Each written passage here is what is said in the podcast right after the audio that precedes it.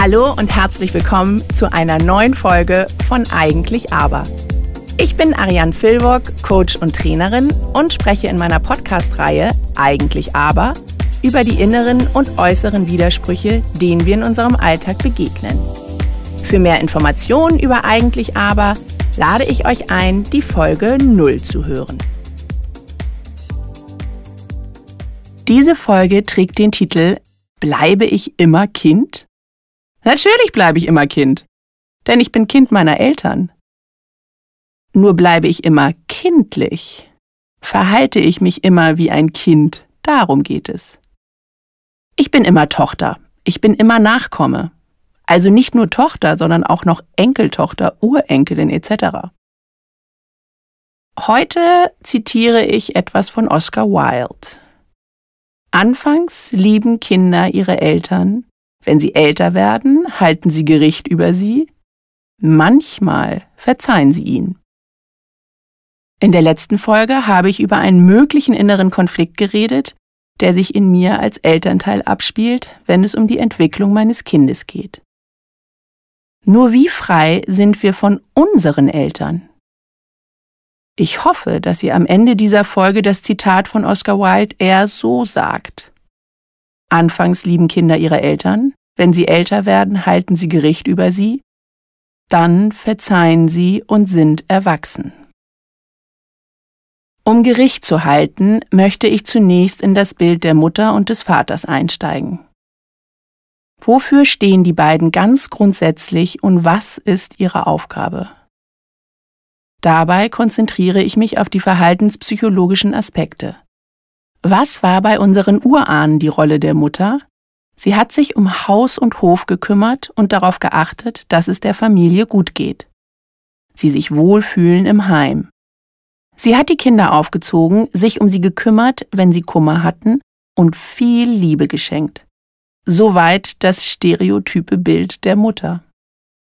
In den Märchen war es stets die Stiefmutter, die böse ist, aber die eigene Mutter, selbst wenn sie nicht mehr gelebt hat, steht für Schönheit, Güte, Verständnis und Herzenswärme.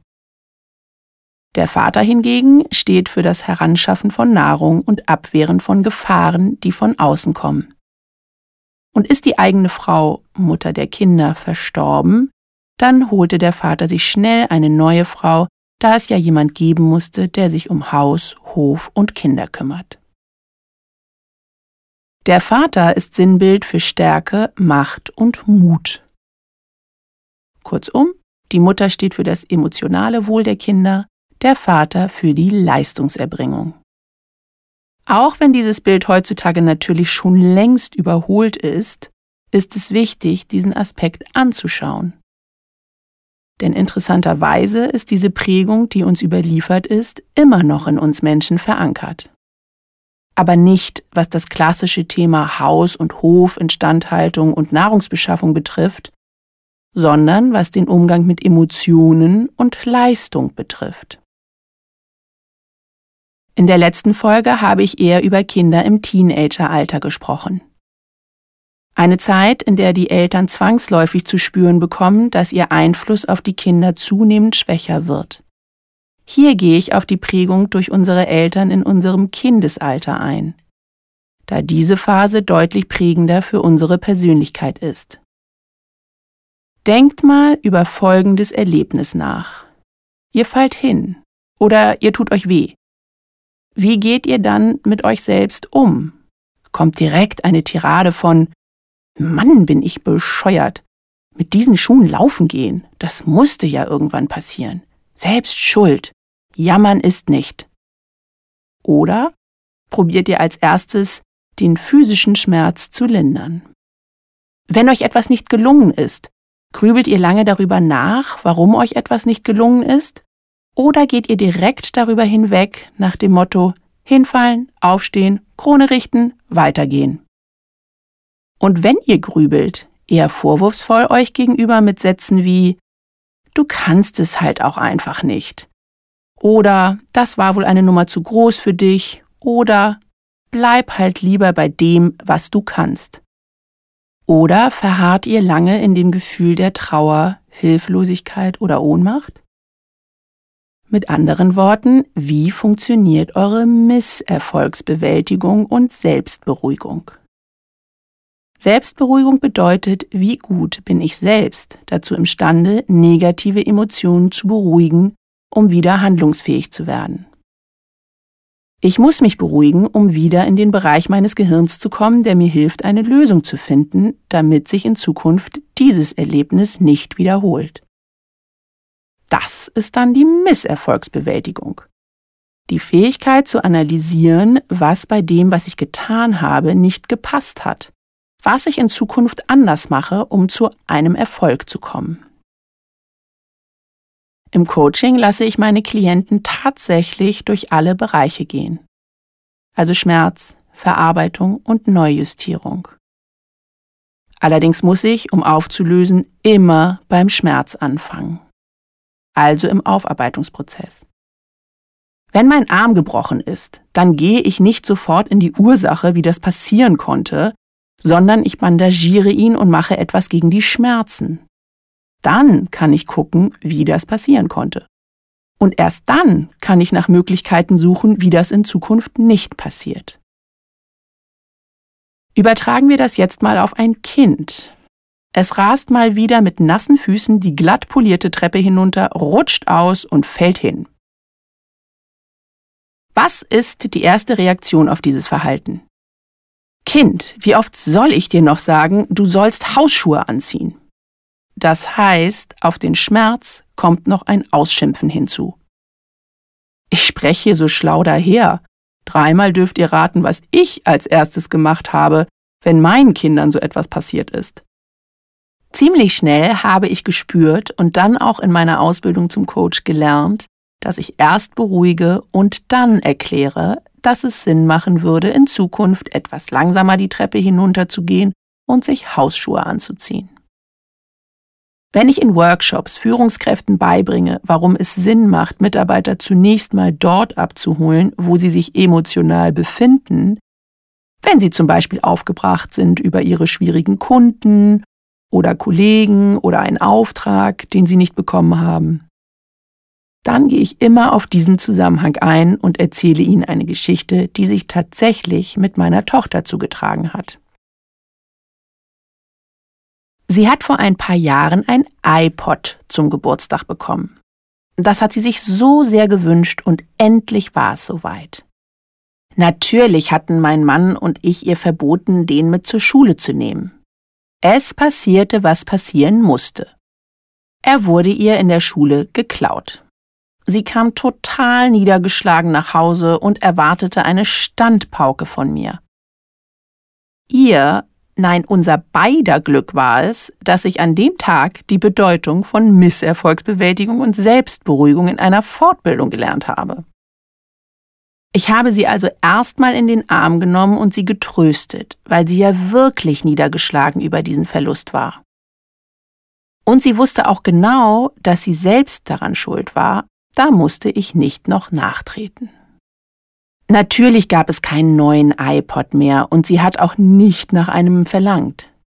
Nicht nur hat sie aus diesem Fehler nachhaltig gelernt, so etwas ist ihr nie wieder passiert. Ich habe sehen können, wie erleichtert sie war, dass ich sie einfach in ihrem Schmerz abgeholt habe. Es ging um die erste Reaktion auf ihren Schmerz. Und das meine ich mit dieser Frage an euch.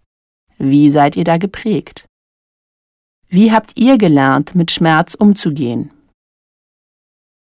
Verhaltenspsychologisch wird diese Prägung, wie wir mit Schmerzen umgehen, der Mutter zugesprochen. Ich weiß, liebe Gleichberechtigungsfreunde, das hören wir nicht gerne. Aber Gleichberechtigung in allen Bereichen gibt es nun mal noch nicht so lange, Daher wird der Umgang mit emotionalem Schmerz tatsächlich bei der Mutter verortet. Und tatsächlich wird emotionaler Missbrauch auch in vielen literarischen Werken, egal ob Fachliteratur oder Romanwerken, mit dem emotionalen Umgang häufig von Mutter zu Kind beschrieben. Auch mit schönen Emotionen wird die Mutter in Verbindung gebracht, wie vorhin schon zitiert Wärme, Güte, liebevolles Umgehen. Und apropos Gleichberechtigung, auf den Vater gehe ich gleich ein. Und Selbstverständlich kann ein Vater diese Achse in unserer Persönlichkeit, wo es um Selbstberuhigung und Misserfolgsbewältigung geht, genauso bedienen. Ich habe hier lediglich dargestellt, was über Jahrtausende verhaltenspsychologisch bei uns in den Genen ist. Am Ende des Tages kommt es in unserer Persönlichkeit darauf an, wie diese Fähigkeit bei uns als Kind gefördert wurde. Kommen wir zur Rolle des Vaters und zum Thema Leistung. Auch jetzt wieder eine Frage. Welches Gefühl ist bei euch verankert, wenn ihr Leistung erbringt? Wenn ihr eine Präsentation gehalten habt und die ist ein voller Erfolg? Wenn ihr eine Abschlussprüfung eingereicht habt und diese sehr gut bestanden habt? wenn ihr es geschafft habt, am Halbmarathon teilzunehmen und durchgehalten habt. Ist eure Reaktion dann eher, naja, diese Präsentation hätte auch jeder andere abliefern können. Oder diese Abschlussprüfung ist nichts Besonderes, erst der Doktortitel ist wirklich etwas wert. Oder auch, es war ja nicht der Marathon, war nichts Großes. Oder freut ihr euch in allen drei Fällen und grundsätzlich darüber, wenn ihr gute Leistung erbringt? Ja, auch das ist in unserer Kindheit verankert. Wie wurde darauf reagiert, wenn ihr mit einem Papierflugzeug um die Ecke gekommen seid, wenn ihr ein Bild gemalt habt, wenn ihr etwas gebastelt habt? Wurde am Papierflugzeug als erste Reaktion die schlechte Statik kritisiert oder eine Idee geliefert, wie das Bild besser aussehen könnte oder das gebastelte Exemplar gar nicht erst beachtet? Ich rede wieder von der ersten Reaktion. Denn damit ist bei uns verankert, wie wir als Erwachsene mit Leistung umgehen.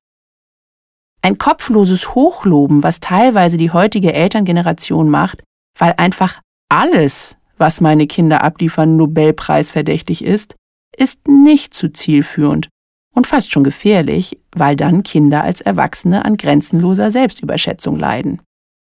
Weil sie davon ausgehen, dass alles, was sie abliefern, eins mit Sternchen ist. Aber zunächst mal ein Lob, ein Lächeln, eine Freude über die Mühe zu geben, die das Kind sich gemacht hat, das ist wichtig, um Freude an Leistungserbringung zu entwickeln. Dann schadet es auch nicht, wenn man dem Kind erklärt, wenn es erlaubt, wie ein Flugzeug vielleicht besser fliegen kann. Bei den meisten der Generation 70er Jahre Geborenen und älter war Anerkennung nicht ganz weit vorne. Kein Wunder, dass heutzutage Meditationskurse und Selbstfindungskurse voll sind, in denen wir Mantras lernen, die das, was wir sind und tun, loben. Also wie immer ist die gute Nachricht, wenn wir wissen, wo es herkommt, dann können wir es ändern. Aber es ist wichtig, dieses Muster zu erkennen. Eingangs habe ich gesagt, dass ich auch Enkeltochter und Urenkelin bin und so weiter. Also bevor jetzt ein Ich wusste es immer, meine Mutter war ein emotionaler Eisblock oder meinem Vater konnte ich es eh nie recht machen kommt, bitte ich euch in die Biografie eurer Eltern zu gehen. Haben Sie denn gelernt, wie man mit emotionalem Schmerz umgeht? Haben Sie Lob und Anerkennung für Ihre Leistung erhalten? Von nichts kommt nichts. Ist halt so. Aber das muss nicht so bleiben. Mit die schönsten Momente in meinen Coachings erlebe ich, wenn meine Klienten in Liebe und Verständnis loslassen können wenn sie verstehen und möglicherweise sogar verzeihen können, warum ihre Eltern ihnen nicht diese Fähigkeiten geben konnten. Ich werde niemals müde zu sagen, dass es wichtig ist zu gucken, wo wir herkommen, wenn wir etwas im Hier und Jetzt und in der Zukunft ändern möchten. Ich meine, ich habe schon einmal kurz den Begriff Epigenetik genannt. Die spielt insbesondere in der Biologie eine Rolle, wenn es um das große Thema der Zellteilung geht und die Vererbung von Zellinformationen in den Organen. Ein unglaublich spannendes Thema. Wenn es um Vergangenheitsbewältigung geht, betrachten wir ja nicht nur unsere Eltern, sondern auch weiter zurückliegende Generationen. Und da kommt die Epigenetik ins Spiel. Die Theorie ist folgende. Durch traumatische Erlebnisse setzen sich gewisse Reaktionsmuster und negative Emotionen beim Menschen fest. Angst, Panik, Scham, Hilflosigkeit, Ohnmacht und Wut. Um nur die häufigsten zu nennen, auf die ich in der Arbeit mit meinen Klienten immer wieder stoße. Viele Eltern bzw. Großeltern bis zu Urgroßeltern unserer Generation haben Krieg, Gefangenschaft, Flucht, Enteignung und Erniedrigung erlebt. Auch somatischen körperlichen Stress wie Schmerz, Hunger, Durst oder Kälte. Durch diese traumatischen Erlebnisse haben die betroffenen Menschen unter den eben genannten negativen Emotionen gelitten. Ihre Nachkommen in unserer Zeit wundern sich, dass sie vollkommen irrational Existenzängste haben, ein häufig währendes Schamgefühl haben, sich oft in Situationen hilflos bis ohnmächtig fühlen oder einfach eine große Wut in sich tragen. Selbst Essstörungen lassen sich in manchen Fällen auf mangelnde Nahrung bei unseren Vorfahren zurückführen. Ich teste bei meinen Klienten immer, ob der Stress, den sie in sich tragen, ihr eigener oder ein übertragener ist. In den allermeisten Fällen ist es ein übertragener Stress, ein sogenannter Biografiestress. Diese Emotionen sitzen quasi in ihren Zellen. Davon befreit können die Betroffenen nicht nur besser verstehen, warum sie sich oft so verhalten haben, ohne zwingenden rationalen Grund, sie können auch ihren Eltern verzeihen und eine ganz neue Liebe entstehen lassen und sie können in Liebe und Verständnis ihre Vorfahren ziehen lassen. Klingt unfassbar? Am Ende des Tages ist es Wissenschaft. Teilweise sehr abstrakt, aber immer sehr befreiend. So, jetzt wäre es aber auch zu einfach zu sagen, okay, verstehe, alles, was ich so irrational mache, ist tatsächlich nicht mein Thema. Meine Vorfahren sind schuld. Hätten sie ja ändern können. Nein, hätten sie in den meisten Fällen nicht ändern können. Sicherlich sind unsere Eltern und Großeltern nicht freiwillig über die gefrorene Ostsee geflohen und haben ihr Hab und Gut zurückgelassen. Menschen sterben sehen auf ihrer Flucht. Menschen waren auch nicht freiwillig im KZ und Menschen hatten teilweise auch keine Wahl und mussten in den Krieg ziehen. All diese Menschen hatten Gründe, warum sie Angst hatten, warum sie in ihrem Leben alles taten, um nicht alles zu verlieren. Ich denke, ich muss nicht weiterreden. Ihr wisst hoffentlich, was ich meine. Wir haben die Aufgabe, die Verantwortung, Dinge anders in unserem Leben zu machen. Wir haben nicht dieselben Lebensumstände wie unsere Vorfahren. Und es geht in der Bewältigung des Vergangenen auch mitnichten um Gutheißen. Es geht wirklich nur um Verstehen. Konkret gesagt, wenn mein Vorfahr ein Nazi war, der aktiv beteiligt an der Judenverfolgung war, dann werde ich den nicht plötzlich in Liebe und Verständnis in die Arme nehmen. Fairerweise muss ich sagen, dass mir bisher beim Coaching auch nur Nachkommen von Mitläufern oder Geflüchteten begegnet sind. Ich weiß nicht, wie es euch geht, aber ich bin einfach dazu bereit, etwas zu verzeihen, wenn ich weiß, wieso es passieren konnte. Das heißt noch nicht zwangsläufig, dass ich es gutheißen kann, aber mit Verständnis kann ich verzeihen und dann auch wieder lieben. Das mit dem Lieben klappt nicht bei jedem. Es kommt wirklich darauf an, so meine Erfahrung mit Klienten, was in der Vergangenheit passiert ist, was die Eltern meiner Klienten ihnen angetan haben. Aber zumindest gab es immer ein Begreifen, ein Nachvollziehen. Ich arbeite häufig im Duo mit einer Verhaltenstherapeutin. Dort sind mir schon oft Fälle begegnet, wo es auch um körperlichen Missbrauch und Verwahrlosung ging. Um diese Fälle geht es in dieser Podcast-Folge nicht.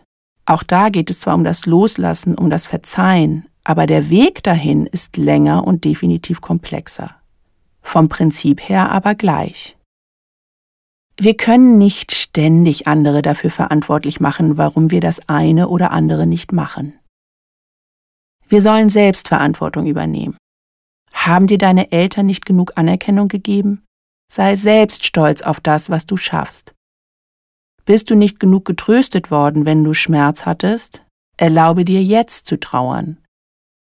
Haben deine Eltern dich nicht genug gefördert in Bezug auf Musik oder Sport? Möchtest du das ändern? Dann tue es. Verantwortung für sich selbst übernehmen tut gut und ist unglaublich befreiend. Wenn ich noch nicht bereit dazu bin, dann lohnt sich die Reise in die Vergangenheit. Fragt euch selbst, Welche Vorwürfe macht ihr euren Eltern?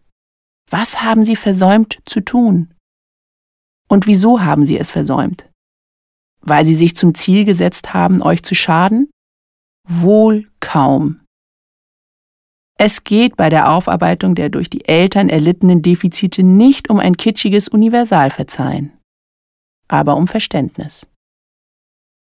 Was war mit unseren Eltern oder Großeltern nach dem Krieg in Deutschland? Sie mussten ein Land wieder aufbauen. Kaum jemand hat sie gefragt, wie es ihnen geht, was sie fühlen. Und diese Mütter sollten ihren Kindern Selbstberuhigung beibringen? Sie konnten doch ihren eigenen Schmerz kaum beruhigen.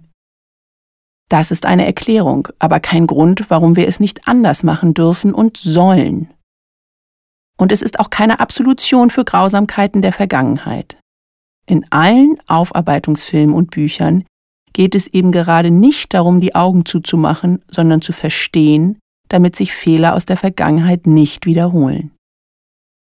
Ich weiß, das war jetzt nicht die lustigste Folge, es ist aber auch ein zentrales Thema bei dem großen Gebiet der Persönlichkeitsentwicklung und insbesondere inneren Konfliktlösung. Ich hatte großes Glück mit meinen Eltern, bis auf die Tatsache, dass sie viel zu früh gestorben sind. Ich mag die Vorstellung, dass sie trotzdem immer irgendwie da sind. Nicht nur in meinen Genen, sondern auch im Herzen. Und wenn mir jemand sagt, ich ähnele meiner Mutter sehr, dann freut mich das. Von meinem Vater habe ich definitiv das, was ich hier mache, geerbt. Das Nachdenken über Zusammenhänge im Leben. Ich stelle mir vor, wie meine starke, zielgerichtete Macherin von Mutter echt glücklich darüber ist, dass ich eigentlich aber auf die Beine gestellt habe und mein Vater ein wenig gerührt darüber ist, was ich immer so erzähle. Und auf das, was ich über meine Eltern denke, kommt es doch im Hier und Jetzt an, oder? Sollte der eine oder andere Zuhörer oder Zuhörerin nicht so richtig liebevoll über oder von den Eltern denken, dann kann ich euch wirklich nur von Herzen empfehlen, eine Reise in die Vergangenheit zu unternehmen und euch zu versöhnen. Andere haben meine Vergangenheit geprägt. Wie ich die Zukunft gestalte, liegt in meiner Hand. Also go for it. Und teilt gerne eure Gedanken mit mir, wenn ihr das möchtet. In diesem Sinne, eine gute Zeit. Bis zum nächsten Mal. Eure Ariane.